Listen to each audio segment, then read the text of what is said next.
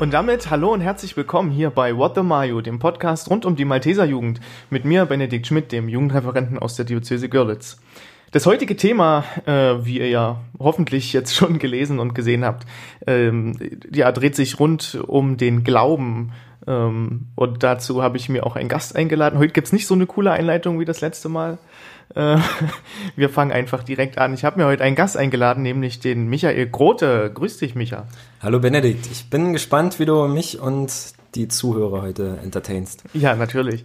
Der Micha ist äh, ein Arbeitskollege von mir. Also ich bin ja auch noch im Rettungsdienst mit tätig, äh, aber mittlerweile auch ein guter Freund geworden.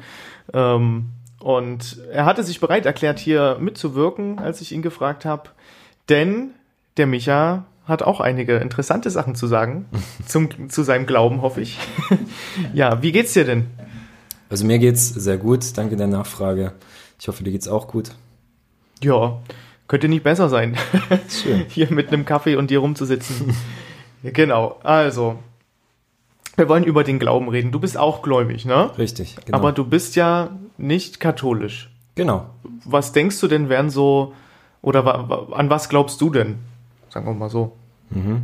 Also ich bin apostolisch getauft und um, um einzusteigen, würde ich da ganz gern meinen Großvater zitieren, der sagt nämlich immer, wichtig ist nicht, was uns unterscheidet als Christen, sondern es ist wichtig das, was uns verbindet. Und das sind sehr viele Dinge. Glaubensgrundlage für mich und für meine Kirche ist genauso wie bei euch das Apostolikum als Glaubensbekenntnis. Also für uns ist genauso die Bibel die Grundlage für alles, das Alte sowie das Neue Testament. Und es gibt lediglich in der Ausübung des Glaubens so gewisse Unterschiede. Manchmal denke ich, die Kirche ist irgendwo eine Verpackung von dem Ganzen und darin sollte aber immer das Gleiche sein, nämlich der Glaube an Gott und das christliche Leben, das wir führen. Das hast du schön gesagt, auch. Danke. Äh, gleich am Anfang so eine harte These. Es, es ist nicht wichtig, was uns unterscheidet, sondern was uns vereint. Das ist, glaube ich, ein ganz schöner äh, Gedankeninput. Also äh, der apostolische Glauben ist quasi auch ein Teil vom Christentum. Natürlich. Ja, wo ja. die Katholiken auch wie die Protestanten mit hinzählen. Genau. Ich denke, das ist auch relativ leicht gesagt, dass ähm, ja, dass es auf die äh, auf die Gemeinsamkeiten ankommt.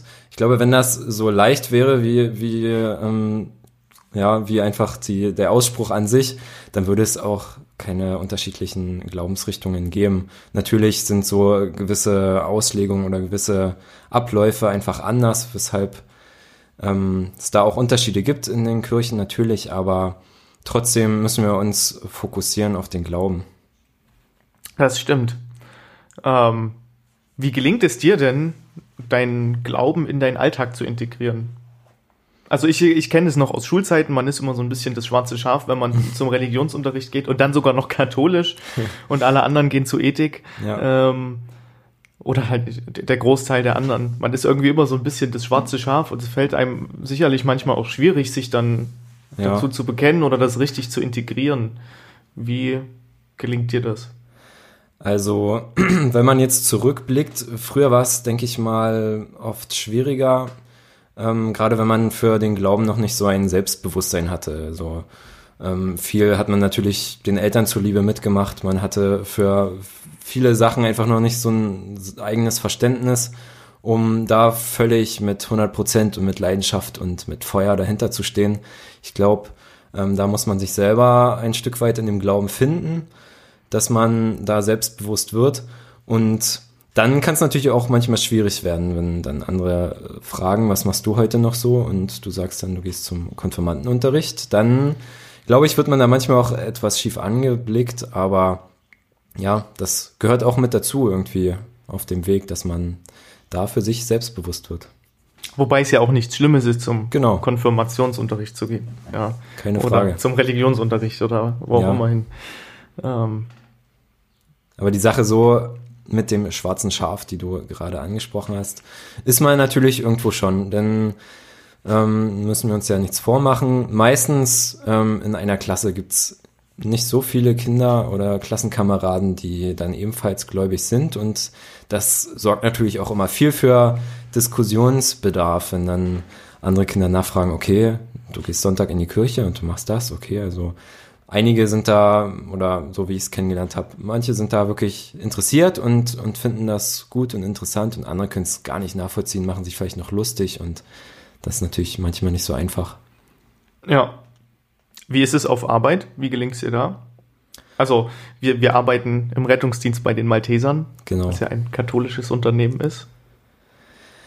Ja, ich, ja, das ist eine gute Frage. Also irgendwo ist es, glaube ich, auch eine Grundeinstellung. Also du und ich, wir haben den Glauben in uns. Das ist etwas, was wir immer eigentlich bei uns haben. So in, ja, bei jeglichen Situationen, die auf uns auf uns zukommen, haben wir das immer dabei und ich denke schon, dass uns das irgendwo auch beeinflusst bei, bei Handlungen oder auch bei, ja, bei Gesprächen oder generell, wie wir auftreten.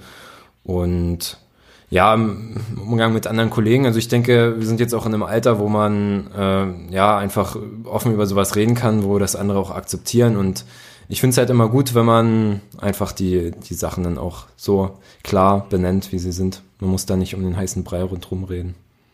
Also mir persönlich muss ich sagen, hilft der Glaube schon auch in der Arbeit. Ja. Oder mein Glaube ist für mich ein Auftrag, diese Arbeit zu tun.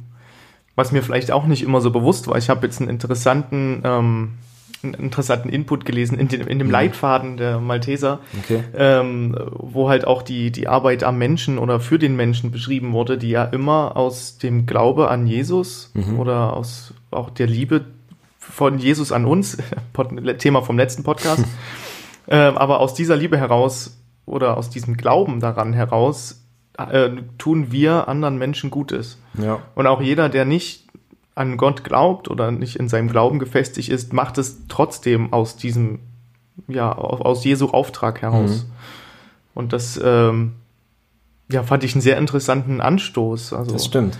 ähm, ja, de, also ich habe, ich helfe gerne anderen Menschen, wie ich halt nur kann. Und jetzt ist es auch mal gut zu wissen, wo das herkommt, quasi. Also aus, ja.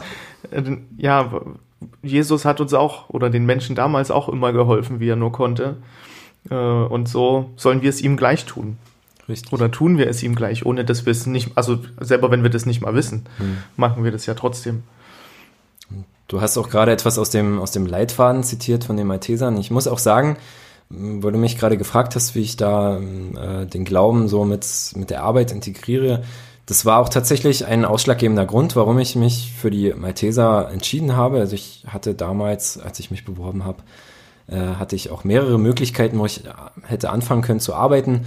Und ich konnte mich aber voll mit den Maltesern und mit ähm, der Philosophie, die dahinter steckt, konnte ich mich voll, ähm, ja, wie sagt man? Identifizieren? Genau, das Wort hat mir gefehlt. ja, Schön. Ja, es ist ja tatsächlich, man muss auch mal sagen, dass die wenigsten Arbeitskollegen auf der Rettungswache katholisch sind.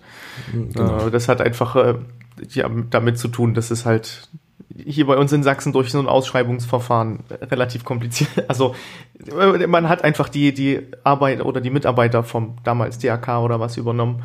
Und äh, ja, man kann ja nicht erwarten, dass die sich jetzt alle taufen lassen, Ja. nur weil sie Malteser sind. genau. Dann lass uns doch mal über deine Kirche reden. Du hast ja gesagt, du gehst auch sonntags in die Kirche, Genau. oder? Habe ich das richtig Ja, verstanden? das ist richtig. Ähm, ist, das, ist das cool?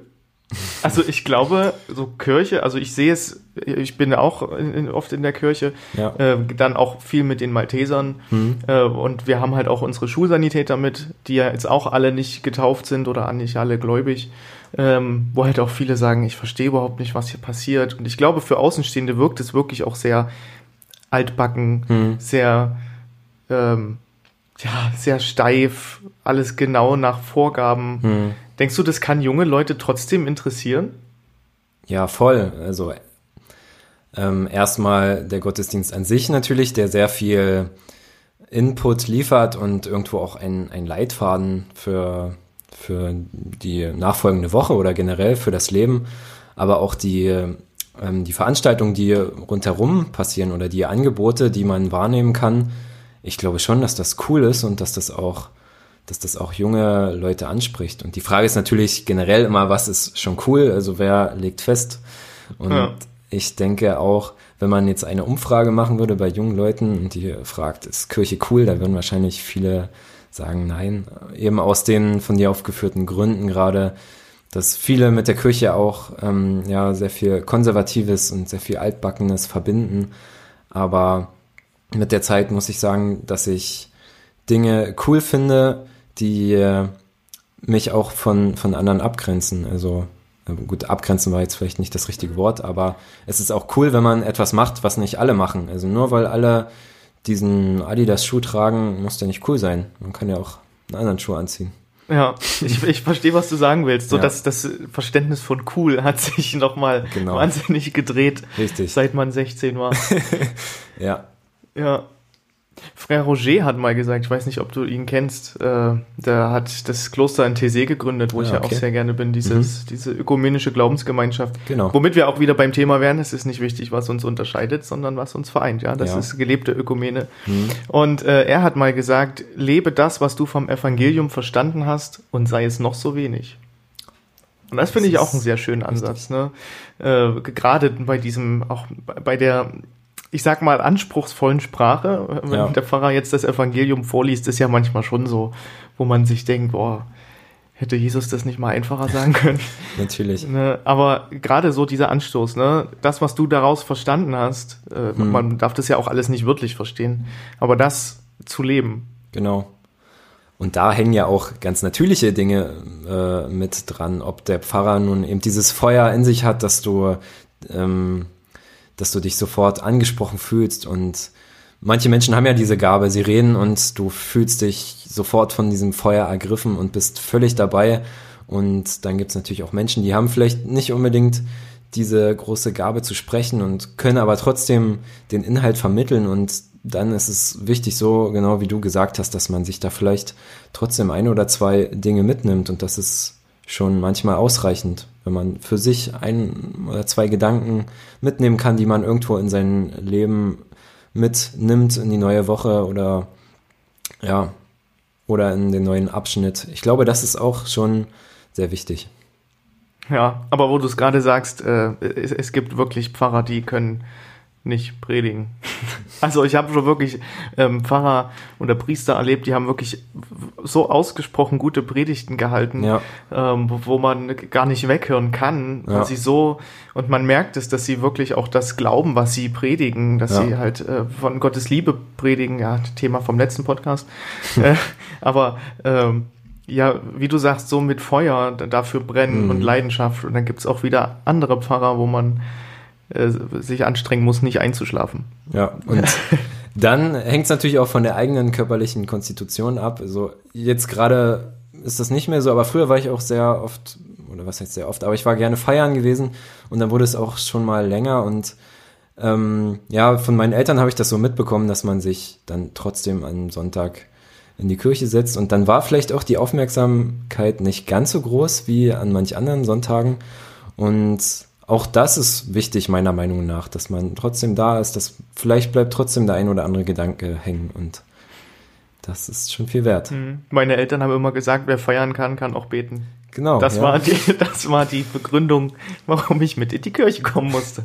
Auch ja, richtig es mir so. mal nicht so gut ging. Ja, so wurde mir das auch vermittelt. Und ich bin da äh, tatsächlich auch froh, dass ich äh, als Kind immer mitgenommen wurde. Also mhm. äh, ich bin ja in diese katholische Familie hineingeboren worden. Ja. Äh, und da hat man natürlich auch keine Lust. So als kleines Kind, ne, so sieben, acht Jahre, denkt man sich so, oh nö, ich würde lieber SpongeBob gucken. Ja. Oder weiß nicht, was kommt Sonntag? Pokémon. Die, ähm, die, die, die, Dinos. Ja. Die Dinos, ja, stimmt. Äh, und muss aber trotzdem mit in die Kirche. Und jetzt aber im Nachhinein bin ich da eigentlich ganz froh drüber. Ähm, auch wenn man das so als Kind nicht verstanden hat. Ne? Ja, so. Also wenn mich jemand gefragt hat, glaubst du denn an Gott, habe ich gedacht, ja na klar, sonst wäre ich doch nicht hier. Also ist ja. doch ist ja klar, dass es den gibt. Mhm. Aber man hat das erst später verstanden, ähm, warum man da ist genau. oder, oder, oder warum man dann doch an Gott glaubt. Genau. Und äh, war meinen Eltern oder bin meinen Eltern wirklich dankbar, dass sie die Geduld aufgebracht haben, mich da jeden Sonntag mitzuschleppen. Also so geht's mir genauso. Ich bin auch mit diesem christlichen Glauben aufgewachsen und ja, bis zu einem bestimmten Punkt hinterfragt man das sicherlich auch nicht, äh, was, was einem da beigebracht wird. Und irgendwann kommt dann dieser Punkt, was ich auch vorhin schon gesagt hatte, wo man dieses äh, Selbstbewusstsein für den Glauben erstmal entwickeln muss, aufbauen muss, wo man sich mit äh, Themen selbstständig auseinandersetzt. Und ja, dass es irgendwann so erfolgt und mittlerweile bin ich auch sehr dankbar dafür, dass mich oder dass mir meine Eltern das so nahegebracht haben, dass ich das mittlerweile für mich auch annehmen kann und in mein Leben auch mit integriere, denn ich finde, das ist ein sehr schöner Lebenskompass. Ja. Und der Glaube unterstützt einen auch im Leben. Genau. Also äh, in, in, Zeiten, wo man wirklich aussichtslos ist, so geht es mir zumindest, hat man irgendwie immer noch den Glauben als Rettungsanker, weil man weiß, Gott passt auf mich auf ja. und ich bin nicht alleine und es wird alles gut. Es genau. hat alles einen Grund. Und wenn wir da jetzt nochmal den Bogen schlagen zur Arbeit, was du vorhin gesagt hattest, ich glaube auch, dass das da ein, ja, ein unheimlicher Anker ist. Gerade wir werden auch oft mit dem Thema Tod konfrontiert und man sieht auch teilweise unschöne Dinge. Und ich denke, wenn man diesen Glauben hat, dann kann man mit vielen Sachen ganz anders umgehen. Also für mich ist halt Sterben natürlich gerade als, als Angehöriger ist es was Trauriges und ähm, das kann einen auch wirklich, wirklich sehr belasten. Aber wenn man das aus christlicher, aus einem christlichen Blickwinkel betrachtet, dann ja, dann ergibt es am Ende trotzdem immer noch Sinn und das ist halt schön. Und dafür bin ich sehr dankbar, dass ich hinter vielen Sachen immer noch einen Sinn sehen kann. Ja, das ist auch mal ein gutes Thema für einen Podcast. Äh, Thema Leid und, und Tod. Ja, schwierig, ähm, schwierig. Was ja kein, ja, wie du sagst, kein leichtes Thema ist, aber glaube ich, viel, also ja, nicht glaube ich, sondern was viele Menschen beschäftigt. Ja. Äh, und, und jeder damit andere Bewältigungsstrategien hat und hm. natürlich äh, Gott da einfach oder der Glaube einfach einen unfassbaren Rückhalt bietet. Ja. ja.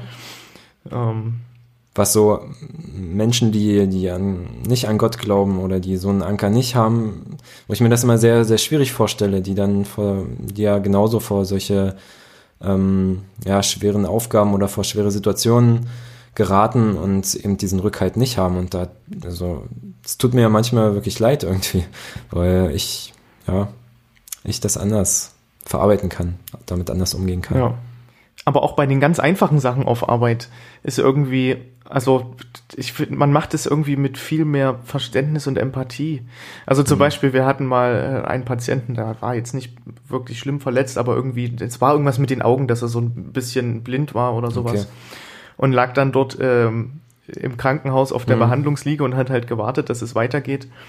Und ich wollte nur noch mal alles Gute wünschen, bevor ich wieder auf die Wache zurückfahre. Und er hat gesagt, ach, können Sie noch kurz hier bleiben und meine Hand halten? So. Und äh, dann stand ich halt neben seinem Bett und habe mhm. einfach nur seine Hand gehalten, dass er halt gemerkt hat, der ist, hier ist jemand da, der, ja. der sich um mich kümmert.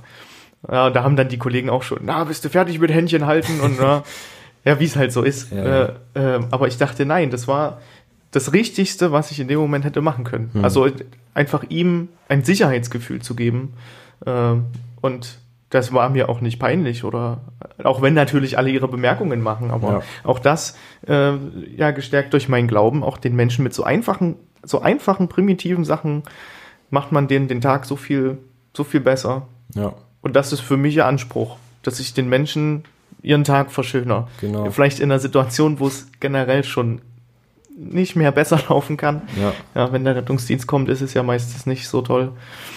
Äh, und, aber selber da will ich der kleine Lichtblick sein, dass genau. sie wenigstens, wenn sie ins, ins Bett gehen, dann sagen, oh, aber der, der Sanitäter, der da war, der hat es wirklich uns da irgendwie aufgefangen. Und genau.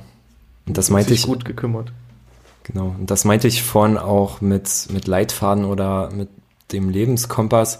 Denn ich will jetzt auch gar nicht so tun, als würde ich durchs Leben gehen wie ein perfekter Mensch und immer das Richtige tun. Aber oftmals ähm, denkt man sich dann schon, okay, was, was würde ich jetzt gerne von, von anderen Menschen haben wollen oder was würde halt ein Christ jetzt tun? Und manchmal, What would Jesus do?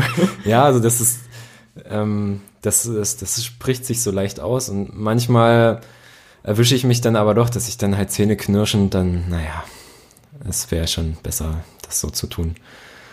Wo dann vielleicht doch manchmal die, die Faulheit oder ähm, ja, äh, dass der, der Schweinehund, genau, das meinte ich, äh, Oberhand gewinnt und dann denkt man sich doch Zähne knirschend, naja.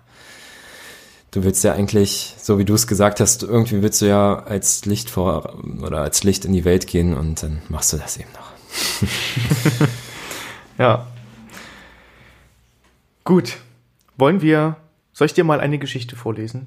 Oh ja, eine Geschichte. Ich habe nämlich eine Geschichte rausgesucht, die, die beim Pfingstlager dabei waren ja. oder den erst, die erste Folge des Podcasts gehört haben, kennen das Buch schon von Ajahn Brahm. Brahm, ich glaube, es wird so ein bisschen englisch ausgesprochen. Ajahn Brahm, hm. äh, was ein Mönch ist in einem thailändischen, ich glaube buddhistisch, in einem thailändischen Kloster, der, also aus, ein Brite, okay, okay. der in ein thailändisches Kloster gegangen ist und hat dort ähm, ja seine Erfahrungen und seine Geschichten gesammelt. Die erste war die mit den Backsteinen, mit der Backsteinmauer. Die kann ich dir dann nachher mal vorlesen, wenn der, oh, wenn der Podcast vorbei ist. Oder heute Abend zum Einschlafen. Oder heute Abend rufe ich dich an. Sehr gut. Genau. Und das ist eine weitere Geschichte aus seinem Buch. Äh, das Buch Die Kuh, die weinte. Ähm, genau. Äh, ich lese es einfach mal vor. Es geht auch um das Thema, so, wo halte ich denn das Buch hin hier, dass man mich trotzdem noch hört. So. Der allerschönste Klang. Ein ungebildeter alter Mann kam zum ersten Mal in seinem Leben in eine Stadt. Er war in einem entlegenen Bergdorf aufgewachsen, hatte schwer gearbeitet, um seine Kinder großzuziehen, und freute sich jetzt, diese in ihren modernen Stadtwohnungen besuchen zu können. Bei einer Stadtführung hörte er eines Tages ein Geräusch, das seinen Ohren schmerzte.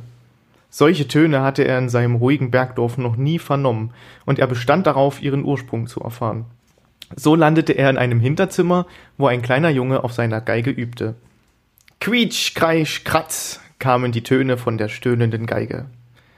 Als sein Sohn ihm erklärte, dass dieses Ding Geige genannt wurde, beschloss er, sich nie wieder derartig fürchterlichen Lauten auszusetzen. Am nächsten Tag hörte der Mann in einem anderen Teil der Stadt einen Klang, der seinen alten Ohren unendlich wohltat. Noch nie hatte er so eine zauberhafte Melodie in seinem Bergstädtchen vernommen, und er machte sich auf die Suche nach ihrer Quelle. So kam er in das Wohnzimmer eines Hauses, in dem eine alte Dame, eine Virtuosin, auf der Geige eine Sonate spielte. Der alte Mann sah seinen Irrtum augenblicklich ein. Das schreckliche Geräusch des Vortages war weder die Schuld der Geige noch die des Jungen. Der Knabe hatte nur noch nicht gelernt, sein Instrument zu spielen. Mit einer Weisheit, die einfachen Leuten zu eigen sein kann, übertrug der alte Mann diese Erkenntnis auf den Glauben. Wenn uns ein religiöser Fanatiker begegnet, dann dürfen wir seinem Glauben nicht die Schuld zuweisen. Wenn wir einem Heiligen begegnen, einem Meister, inspiriert uns das auf Jahre hinaus, ganz gleich, welchem Glauben dieser Mensch nun angehört. Aber das ist noch nicht das Ende dieser Geschichte. Am dritten Tag vernahm der Mann in einem anderen Stadtteil Klänge, deren Schönheit und Reinheit sogar das Spiel der Virtuosin auf der Geige übertraf. Was glauben Sie, was der Mann hörte? Diese Klänge waren schöner als das Rauschen des Wasserfalls im Frühling, als das Säuseln des Herbstwindes, der durch die farbenprächtigen Haine zieht, oder als das Konzert der Gebirgsvögel, wenn sie nach einem Platzregen zu zwitschern beginnen. Sie übertrafen sogar das Schweigen der Berge in einer stillen Winternacht. Diese unbekannten Klänge rührten das Herz des alten Mannes stärker als je etwas anderes zuvor. Ein großes Orchester spielte eine Sinfonie. Es gibt einen Grund, weshalb der alte Mann von diesen Klängen so verzaubert war. Erstens beherrschte jedes Orchestermitglied sein Instrument meisterhaft. Und zweitens hatten alle gelernt, harmonisch miteinander zu spielen. Möge es mit den Religionen genauso sein, dachte der alte Mann. Die Lehren des Lebens sollten uns allen das warme Herz unserer Religionen näher bringen. Jeder sollte ein Meister der Liebe sein, die seinem Glauben innewohnt. Wenn wir unsere Religion gut erlernt haben, sollen wir einen Schritt weitergehen und wie die Mitglieder eines Orchesters lernen, mit anderen Glaubensrichtungen harmonisch zu spielen. Und das wäre dann wirklich der allerschönste Klang der Welt. Eine sehr schöne Metapher, wie ich finde. Ja. Ähm, da sind auch sehr viele, sehr viele gute Impulse drin. Ja, dass weder der Junge was dafür kann, dass die Geige schief klingt, noch die Geige was dafür kann, dass sie schief klingt. Ja. Ähm, das finde ich einen sehr guten Ansatz. Ja, und auch, dass am Ende es doch schön wäre, wenn alle in einem großen Orchester zusammenspielen. Ja, wenn wir das jetzt mal übertragen auf die Religionen, die wir kennen, oder die, also ich denke, wir können ja schon beim Christentum alleine anfangen. Schon da gibt es ja so viele Glaubensrichtungen, Auslegungssachen und Unterschiede auch in der, in der oder im Leben des Glaubens. Und wenn man das jetzt äh, auf diese Geschichte bezieht, dann ja, wäre das natürlich das Idealbild, wenn wir alle als Sinfonieorchester funktionieren würden, wenn alles ineinander greift und am Ende ein wunderschönes Lied dabei rumkommt. Aber ist das in der Realität auch so? Ja, wie du schon gesagt hast vorhin, äh, wenn das so einfach wäre, dann, dann gäbe es gar nicht Protestanten und Katholiken und äh, weitere. Weitere. das fällt mir. Genau. Gäbe es, äh, gäbe es dann nicht, sondern äh, ja, sonst gäbe es nur Christen. Genau. Es, ich denke auch, man kann das nicht so leicht relativieren. Also dieser Ausspruch, wichtig ist, was uns verbindet, dazu stehe ich, aber man kann jetzt nicht, ja, man kann das jetzt nicht so leicht wegreden. Wir sind ja nun mal auch alle Menschen und diese, mm, ja, diese Arten und Weisen, wie wir unseren Glauben leben, sind natürlich irgendwo auch menschlich, die wir uns so geschaffen haben. Einfach irgendwelche ähm, Abläufe des Gottesdienstes oder die Art und Weise, wie wir beten, das ist menschlich. Und wenn da der eine sagt, ähm, ich mache das so und nur so ist es richtig, dann glaube ich, wird es gefährlich, weil sobald wir uns da irgendwo abgrenzen und wenn wir anderen das absprechen, was äh, sie für richtig halten, dann wird da natürlich ähm, ja, dann grenzt man sich ab und ich glaube, das ist sehr gefährlich, denn schon für Außenstehende, wenn man dann sieht, nicht mal die Christen sind sich untereinander einig, wie soll, wie soll man denn auf der, auf der Erde Frieden haben? Ja. Und wenn man das jetzt mal philosophisch auf das Orchesterbeispiel überträgt, kann ja auch einer sagen, ich halte den Geigenbogen so, Genau. Äh, weil das nur so richtig ist und dann kommt jemand ja. anders und sagt, ich habe aber die Finger irgendwie anders gelegt, weil ich einfach so besser spielen kann. Ja. Äh, das ist ja, kann ja trotzdem, also ist ja trotzdem nicht falsch. Mhm. Das ist ja halt seine Auslegung des Geigenspiels. Oder auch alle anderen Instrumente. Ja, wir wollen ja kein Instrument ausschließen. ja. Instrumentenshaming. Instrumentenshaming. Ich habe auch jahrelang gelernt, ich halte das Plektrum bei einer Gitarre falsch. Oh. Ja, und da habe ich mir so gedacht, nö, ich halte das so, wie ich das halten will. Ja. Weil ich halt das, das so besser spielen kann. Und ich glaube, das ist der wichtige Punkt, dass man äh, ja natürlich auch ähm, ja, seinen Bogen so hält, wie man das möchte, oder sein Plektrum, aber es anderen nicht abspricht, wenn sie es anders halten. Genau. Es darf natürlich dann nicht in einer Fantasieform enden, dass man die Geige vielleicht auf dem Kopf spielt, dass man oder anfängt ein anderes Lied zu spielen. Also Kernaussage von dieser Geschichte war ja jetzt auch am Ende, dass es zusammengepasst hat, dieses Lied. Also es waren so viele Instrumente, so viele verschiedene Charaktere, die beteiligt waren und es war am Ende ein stimmiges Lied. Also man sollte, wie wir es gerade schon gesprochen haben, sollte man anderen Leuten ihren Glauben nicht schlecht machen oder die gewisse Auslegungen auch nicht absprechen. Aber es muss natürlich mit dem christlichen Glauben an sich auch harmonieren. Und ich denke mal, das ist auch ein Knackpunkt, wo dann ja die Kirchen vielleicht auch unter, äh, unter sich sagen, dass ja, dass eben genau solche sagen wie oder ja, solche Auslegungen, die ihr macht, damit können wir uns nicht identifizieren und deswegen denken wir nicht, dass das richtig ist, was ihr macht. Ja. Obwohl es irgendwie eigentlich Quatsch ist, oder?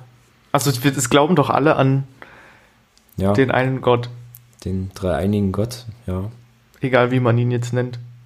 Auch meine Freundin, die sagt, sie ist Atheistin, sagt irgendwie, es gibt da so eine Kraft. Nennt man übrigens dann Agnostiker. Also sie sagt es auch selber, dass sie Agnostikerin ist. Okay. Äh, das heißt, ich äh, fühle mich nicht einer Religion zugehörig, mhm. aber ich glaube trotzdem an eine übergeordnete Kraft, an irgendwas, was da seine Finger im Spiel hat. Du ja. wirst es sicherlich auch schon gemerkt haben, dass es doch Momente gibt, wo man denkt, ah, das ist so zufällig kann der Zufall doch nicht sein. Oder natürlich. Da hatte doch jemand seine Finger im Spiel. Und ich finde, es ist ganz egal, ob wir diesen Gott Jahwe nennen oder Allah oder mhm. äh, das, also ich, das ist doch der eine Gott. Das denke finde find ich. Das denke ich auch. Und Ich habe auch bemerkt, wenn man sich mit, mit Leuten unterhält, viele glauben daran, okay, also die sagen, Gott ist für mich nichts, aber irgendwas Größeres oder manche sagen das Universum oder der Zufall oder wie auch immer und das ist, glaube ich, auch Schicksal. der. Ja, oder Schicksal, genau.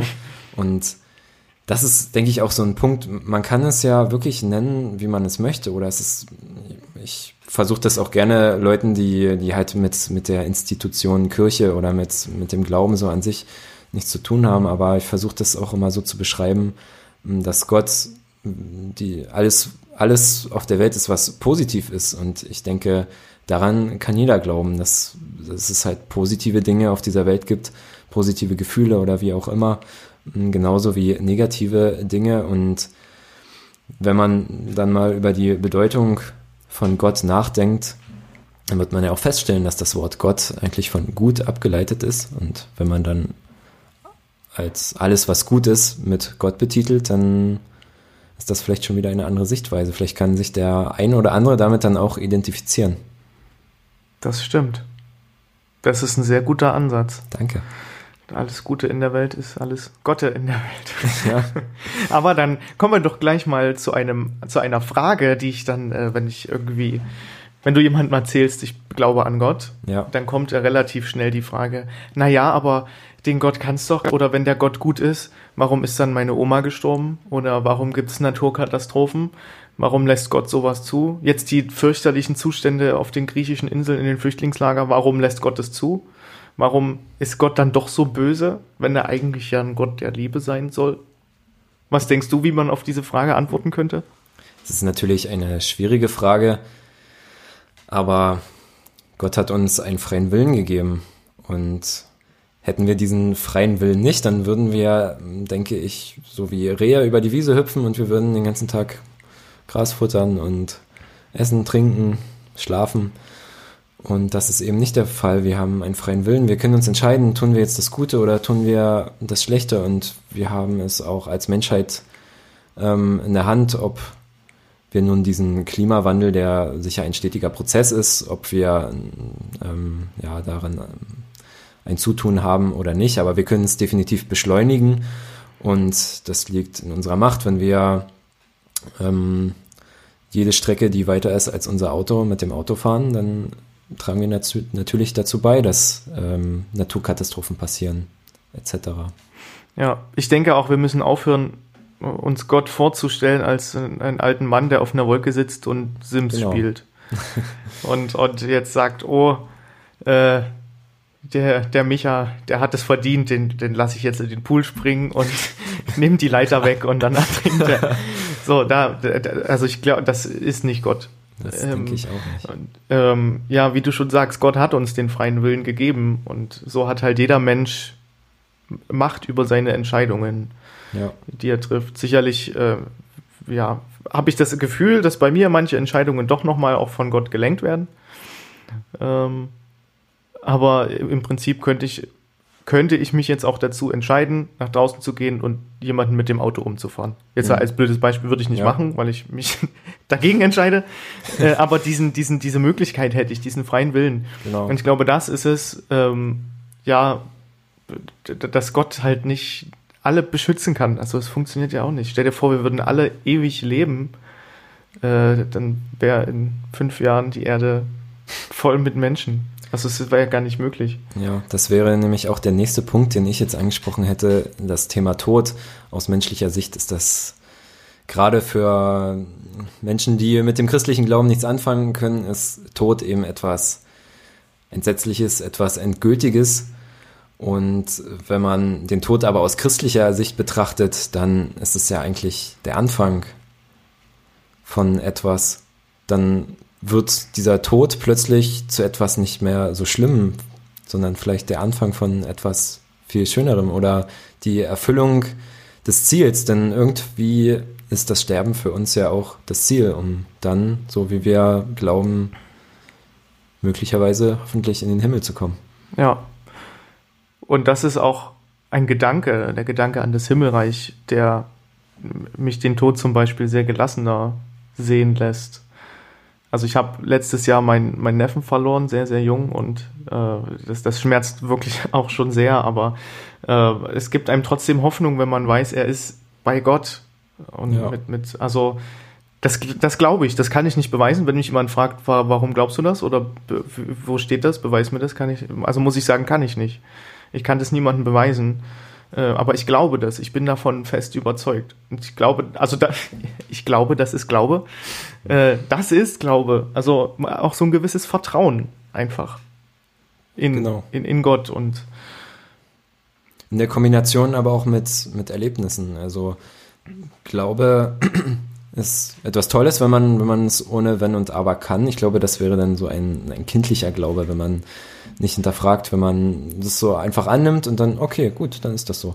Aber ähm, wenn ich das jetzt auf mein Leben beziehe, dann kann ich das auch an Erfahrungen und an Erlebnissen festmachen, wo ich halt irgendwo gespürt habe, okay, so wie du es vorhin gesagt hast, so, so zufällig kann der Zufall doch gar nicht sein. Ähm, wo man das so für sich auch festmachen kann, den Glauben. Also natürlich ähm, kann man das nicht jederzeit beweisen, aber man kann es festmachen an gewissen Erlebnissen. Ich habe auch mal eine schöne Karte zum Geburtstag geschenkt bekommen, da steht drauf, Gott würfelt nicht. ja. Das äh, prägt sich ein. Also, und man denkt sich, ja, ich glaube nicht, dass er würfelt. Ja. Wie in der letzten Folge Pfarrer Cracker gesagt hat, er lacht manchmal über uns. Das, hm. das glaube ich. das glaube ich auch. Ja. Äh, aber, aber er würfelt nicht. Also es steckt schon hinter allem irgendwie ein Sinn. Das denke ich auch. Und so wie du es erst gesagt hast, habe ich es auch genauso erlebt. Ich habe auch vor, vor Jahren ein Familienmitglied verloren und es ist, ja, es ist einfach ein anderes Gefühl, wenn man den Glauben hat, wenn man hinter schlimmen Dingen, die passiert sind, ähm, ja, ein, immer noch einen Sinn festmachen kann. Und dafür bin ich sehr dankbar, dass ich, dass ich da auch diesen Anker habe. Und man sieht sich aufgefangen, für dich. Also man hat das Gefühl, dass man nicht alleine dasteht, sondern dass auch Gott bei dir ist und seine Hand auf deine Schulter legt und sagt, alles wird gut. Richtig. Und wenn es noch nicht gut ist, dann ist es nicht das Ende. Das war jetzt Casper. ist das nicht von Oscar Wilde? Oder kann das? ich, ich weiß nicht. Ich kenne. Ähm, also es ähm, ist ein, glaube ich, ein viel zitiertes Zitat. Also ich denke, ich spreche jetzt den jungen Hörern aus der Seele, wenn ich sage, es ist von Casper. ja. Ich habe auch mal äh, so zum ganzen Thema Gott und Glaube äh, eine schöne Geschichte gelesen. Äh, kursiert ja auch immer auf Facebook viel so ein und der Professor in der Uni hat gesagt, es gibt keinen Gott. Ja. Und äh, da war aber trotzdem ein guter Ansatz drin. Also wenn halt die Wissenschaft sagt, gibt's nicht, kannst du nicht beweisen, ist nicht möglich. Und ähm, der einer der Studenten in dieser Geschichte sagt dann halt, naja, äh, es gibt Licht und es gibt Dunkelheit. Mhm. Oder? Ist ja. doch nicht abzustreiten. Jetzt, wo du sagst, ja, stimmt. Ja, aber Dunkelheit kannst du nicht messen. Was wir messen, ist die Lichtstärke. Wie hell ist es, nicht wie dunkel ist es. Hm. Aber die Dunkelheit ist trotzdem da. Auch mit Wärme und Kälte. Es, es, es gibt die Wärme und es gibt die Kälte. Hm. Aber was wir messen können, ist nur, wie warm ist es. Das stimmt. Also wir messen nur die Wärme, obwohl es die Kälte ja gibt. Ja. ja und ich glaube, so ist es auch mit Gott. Äh, man, man kann ihn nicht messen, man kann ihn nicht beweisen, aber irgendwie ist er schon da. Ja. Was du jetzt gerade gesagt hast, da fällt mir auch ein, was unser Priester am letzten Sonntag gesagt hat. Das fand ich auch sehr interessant. Die Wissenschaftler, die sich damit auseinandersetzen, wie ist die Erde entstanden, wie funktioniert der Mensch, gerade auch wir ähm, als Notfallmediziner, ähm, ja, setzen uns sehr viel mit dem menschlichen Körper auseinander. Wir schauen uns an, was passiert in der Zelle, wie, ähm, ja, wie harmonieren gewisse, gewisse Sachen im Körper. Und es sind so viele, ja, ich, auch wenn ich das Wort halt unglücklich finde, aber es sind so viele Zufälle und so viele Prozesse, die da aneinandergereiht sind, so dass ja auch da die Wissenschaftler ähm, sich uneinig sind, die einen sagen, ja, wir können das alles beweisen, also wir wissen, das und das geschieht in der Zelle, ähm, damit der und der Vorgang funktionieren kann. Und dann gibt es aber auch viele Wissenschaftler, die natürlich das Gleiche sehen und das Gleiche auch ähm, nachgewiesen haben und die aber sagen, das sind so viele so viele Zufälle und Prozesse, die dort minutiös ineinandergreifen. Und würde man das, würde man nur ein Stellrad davon wegnehmen, würde einfach nichts mehr funktionieren, würde, wäre kein Leben auf der Welt möglich. Und das finde ich ziemlich beeindruckend. Und das schlägt auch nochmal den Bogen zurück auf diese ganze Thematik zufälliger Zufall. Und daran glaube ich eben nicht. Ich denke schon, dass die, dass die Erde durch Evolution und durch den Urknall entstanden, entstanden sein könnte. Aber was war der Auslöser für alles oder was ja, hat eben all dies bedingt? Und ich denke, dass man die Evolution mit Gott vereinbaren kann. Definitiv. Also das steht sich auch nicht im Wege. Aber trotzdem gibt es auch, wie du sagtest, in diesem super durchdachten, komplexen menschlichen Körper auch Dinge, die die Wissenschaft nicht erklären kann. Genau. Zum Beispiel das Bauchgefühl, was alle kennen, wenn man irgendwie denkt, ah, heute ist, ah, nee, ich habe irgendwie so ein schlechtes Bauchgefühl bei der Sache. Mhm. Das kommt tatsächlich aus dem Bauch, aus dem Bauchfell, was wie ein eigenes Gehirn ist, also was Signale senden kann an das richtige Gehirn quasi äh, und uns also mithilft, Entscheidungen zu treffen oder Sachen zu tun oder nicht zu tun. Äh, aber es kann niemand so wirklich erklären, warum es das tut oder wann oder also manchmal denkt man, ja, ich habe heute kein gutes Bauchgefühl. Hm. Äh, ich, nee, ich lasse das heute mal, ich nehme mal eine andere Strecke mit dem Auto und ja. Ähm, ja, dann stellt sich raus, dass auf der eigentlichen Strecke halt ein Unfall war oder sowas. Also sowas gibt es ja. Und das ist äh, ja schon, das ist faszinierend finde ich. Stimmt, das stimmt. Du machst doch auch viel Jugendarbeit mit, oder? In deiner Gemeinde? Genau, so? mache ich auch. Mensch, dann kannst, kannst du ja mit zur Malteser Jugend kommen das nächste Mal. Könnte äh, man sich mal mit anschauen. Ja, ja, sehr gut, sehr gut. Ähm, da, ihr macht ja sicherlich auch viel, also natürlich, ja, viel zum, zum Thema Glauben, ja. oder? Ja. Ja, ja, ja. Gut, kurzes Gespräch, danke. Ja, das ist ja das, wo, wo wir uns als Malteser, also wo wir eine Herausforderung sehen, gerade so den Schulsanitätsdienst irgendwie an dieses Thema ranzuführen, weil ja. halt nicht alle aus den Schulen katholisch oder christlich mhm. sind. Und dann den Bogen zu bringen, dass eben äh, auch Ungetauften oder Ungläubigen äh, dieses Thema näher zu bringen oder sie dafür zu sensibilisieren, ohne sie gleich zu verschrecken mit der Steifheit und Abgedroschenheit der Liturgie in der Kirche. Das stimmt, das ist, finde ich, auch eine, ja, eine schöne Herangehensweise, weil so auf der einen Seite wird ja dieser medizinische Aspekt natürlich gefördert für die Mitglieder, aber auch in Bezug auf die gelebte Nächstenliebe und ähm, dann natürlich verknüpft mit dem christlichen Glauben auch.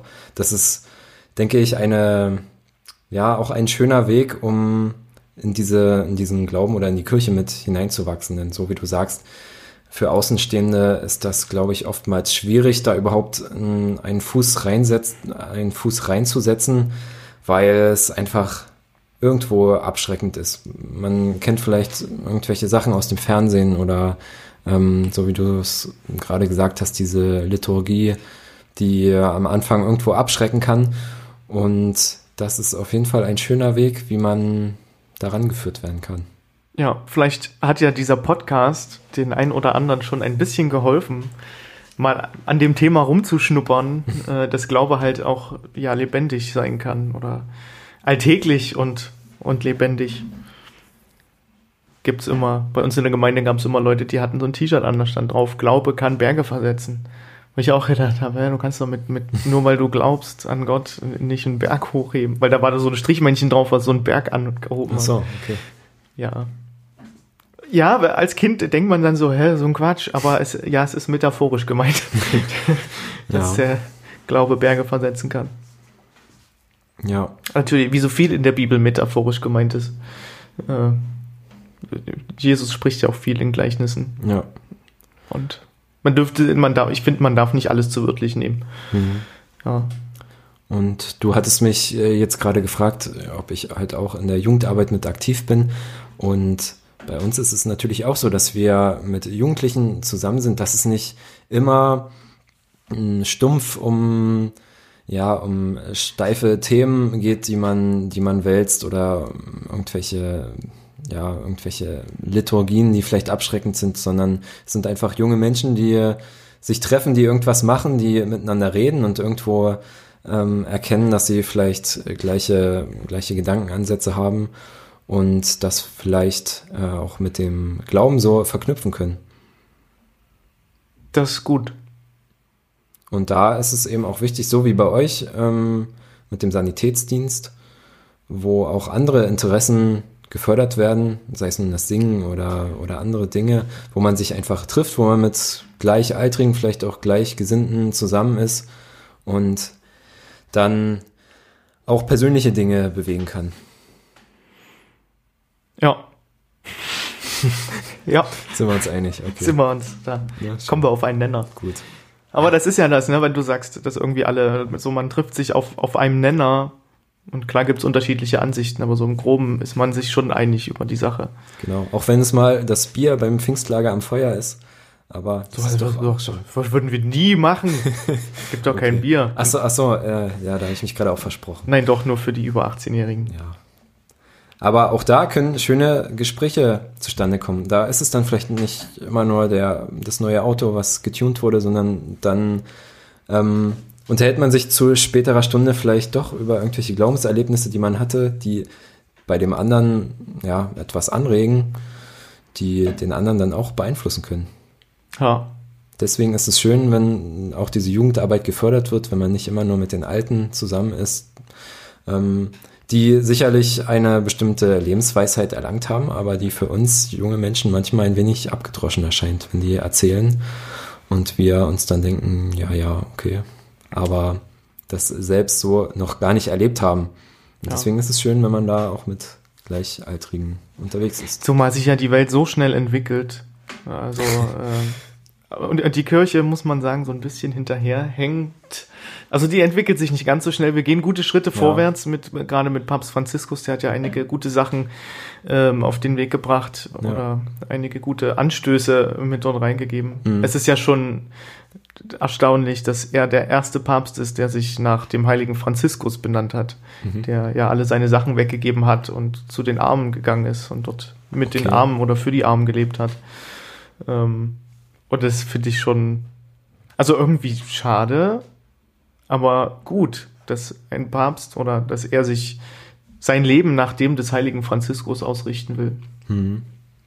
Finde ich auch eine sehr spannende Persönlichkeit. Da kann ich hier empfehlen, die zwei Päpste auf Netflix. Ich weiß nicht, ob du den Film kennst. Ja, den haben wir gesehen. Ja. Fand ich unheimlich inspirierend und ja, unterhaltend auch und extrem spannend zu sehen, wie diese Vorgänge ähm, im Vatikan sind. Also damit habe ich mich vorher noch nie so großartig auseinandergesetzt, aber ich fand das wirklich sehr spannend und diese Persönlichkeit Papst Franziskus finde ich auch sehr interessant. Ja, war das stimmt. Das war ein sehr, sehr guter Film. Ähm, oder ist, ist ein sehr, sehr, ich rede immer in der Vergangenheit, so als würde es ihn nicht mehr geben. Nein, das ist ein guter Film, das stimmt. Steht auf dem Index jetzt.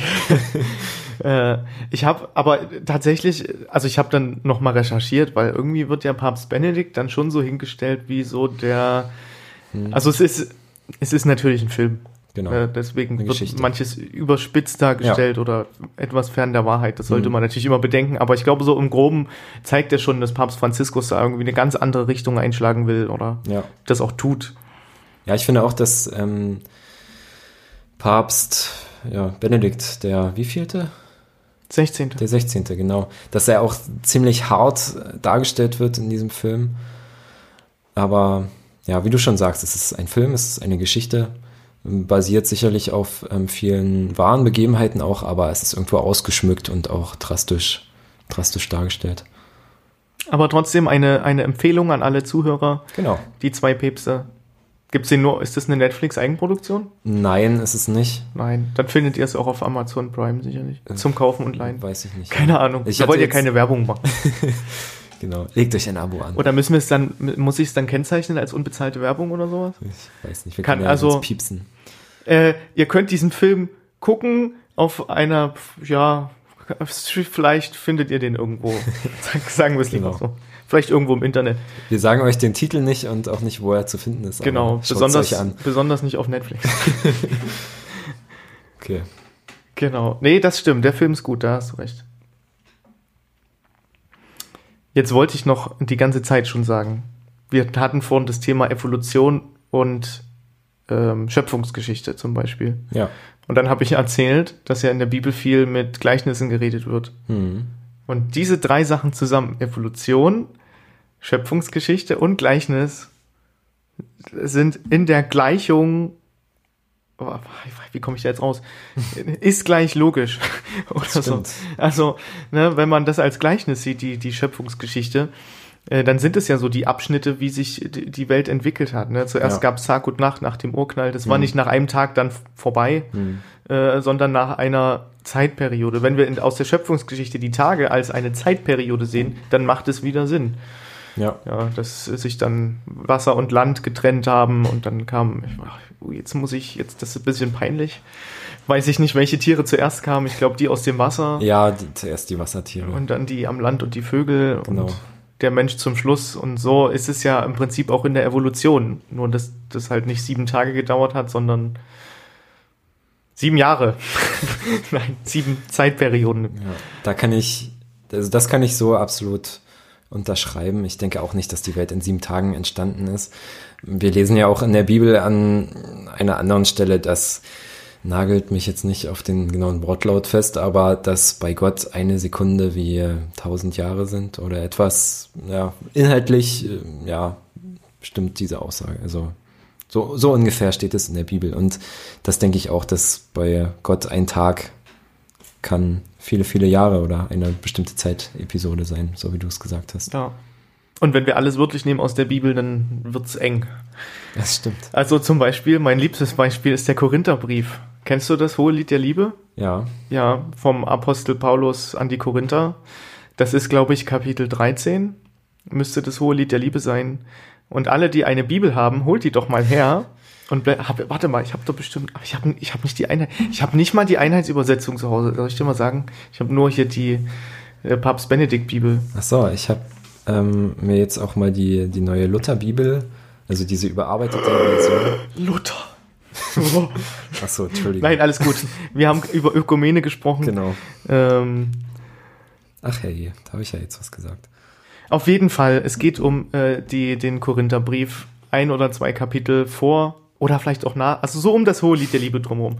Ja, wo der Apostel Paulus ja äh, in hohen Tönen die Liebe lobt und äh, das ist wirklich auch ein oft gewählter Text für, für Hochzeit. Das war im letzten Podcast, klar, das hat der Pfarrer Jaker hat es doch äh, Ja, richtig. Ähm, und wie gesagt, ein Kapitel davor oder danach äh, schreibt er über das Verhalten der Frau im Gottesdienst. Und wenn man das liest, denkt man so, oh, krass, was ist hier los? Ja, äh, der Mann darf sein Haupt nicht verhüllen, weil er Abbild und Abglanz Gottes ist. Die Frau aber ist Abbild und Abglanz des Mannes. Und deswegen äh, muss sie sich entweder den Kopf verhüllen oder sich die Haare rasieren. Was geht mit dir, Paulus? also, Tja, äh, andere Länder, andere sind ja. Und dann steht das in der Bibel. Ja. Ja. Äh, also, ja, Paulus ist, ja- ist ja auch nicht unbekannt, dass er ein ziemlicher Frauenhasser war. Man muss Äh. das dann natürlich auch alles immer auf die damaligen Zeiten dann Ja. übertragen. Aber wie du schon sagst, ich bin da auch immer kein Freund davon, dass man ähm, Passagen aus der Bibel eins zu eins übernimmt. Aber ich denke, man sollte auch ähm, aufpassen, dass man ähm, ja gewisse Dinge auch nicht relativiert, also dass man sich das nicht so zurecht interpretiert und deutet, dass es dann ja zu einem passt oder zu, zu, ja, zu der eigenen Einstellung Oder oder, Kreuzzüge rechtfertigt. ja, genau, richtig. Ja. Das ist halt das Gefährliche. Und das ist aber auch, glaube ich, in allen Religionen das Gefährliche, Ja. äh, wenn man die Passagen aus der Bibel oder aus dem Koran oder ähm, ja, auf welche, auf welches literarische Werk man sich auch bezieht, wenn man das halt ja, fehlinterpretiert oder überinterpretiert. Ja.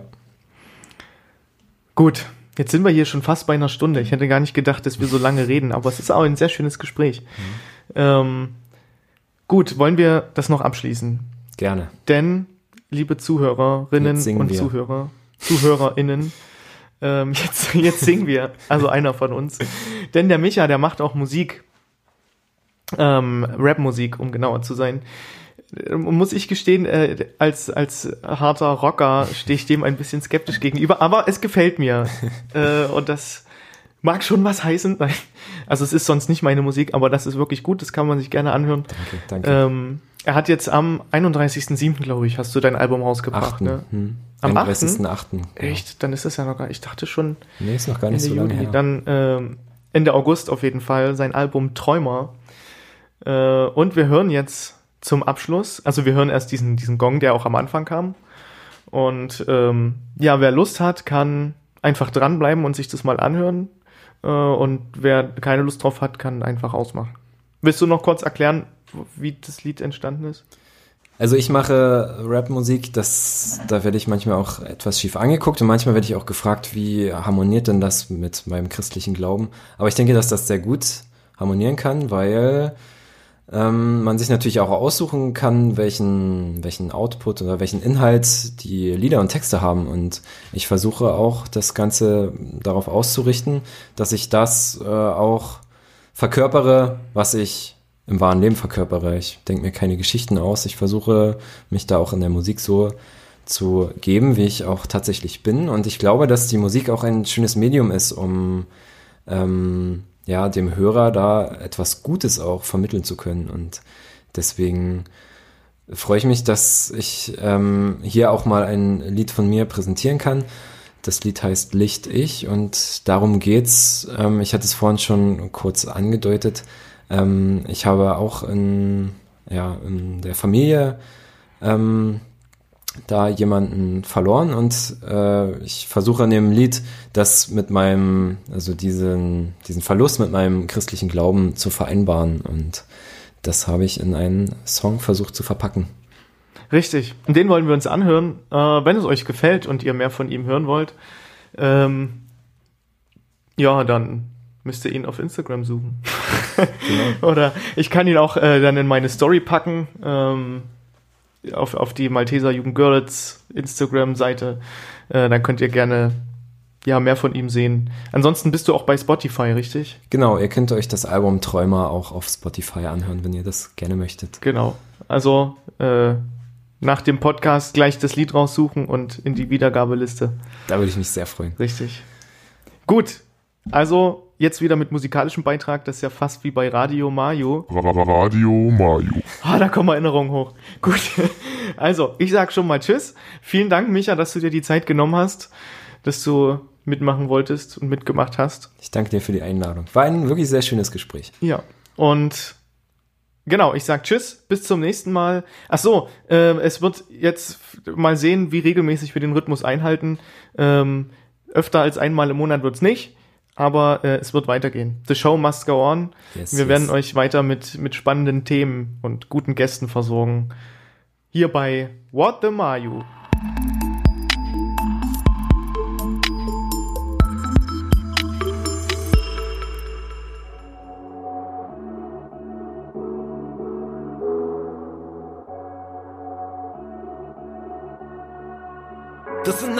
Jahren Dinge, die so halt beendet ständig durch den Kopf ging. Für mich hin und feier trotzdem oder lenk mich ab mit Boxen und steck generell viel Hass in Sport. Schlage ihre Hilfe wieder aus und sag zum nächsten Mal, ich mach das schon. Hoffe, du begegnest mir im Traum. Alle anderen tun es auch. Die Gebete gehen rauf. Ganz am Anfang kam ich gar nicht klar. Weißt doch gut, wie ich die Nachricht dann im Abend auf dem Handy unseres Vaters las. Und ich wünschte mir nur inständig. Alles andere wurde hinfällig.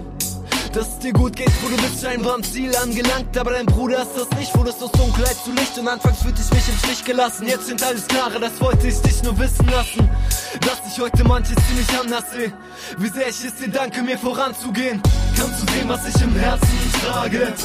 Klar waren das die schwersten Jahre. Doch der Schein eines Lichts ist, was bleibt und vielleicht so wie ich. Ich. Kannst du sehen, was ich im Herzen trage? Klar das die schwersten Jahre. Doch der Schein deines Lichts ist, was bleibt und vielleicht so wie ich. Ich.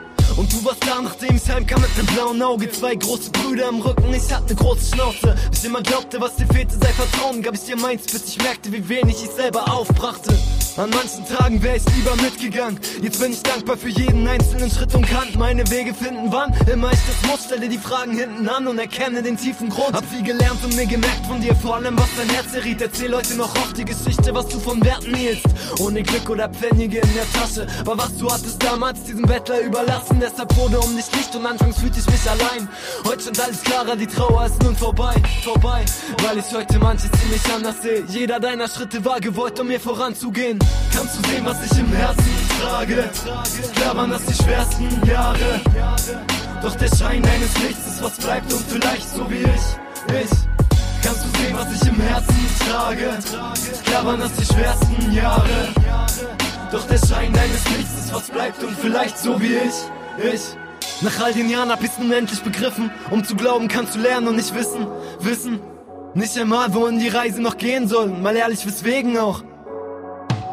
Nach all den Jahren hab ich's nun endlich begriffen. Um zu glauben, kannst du lernen und nicht wissen, wissen. Nicht einmal, wohin die Reise noch gehen soll. Mal ehrlich, weswegen auch. Kannst du sehen, was ich im Herzen trage? Klar waren das die schwersten Jahre. Doch der Schein eines Lichts ist, was bleibt und vielleicht so wie ich, ich. Kannst du sehen, was ich im Herzen trage? Klar waren das die schwersten Jahre. Doch der Schein eines Lichts ist, was bleibt und vielleicht so wie ich, ich. Vielleicht so wie ich, ich, ich, ich, ich. Vielleicht so wie ich. Vielleicht so wie ich, ich, ich, ich vielleicht so wie ich?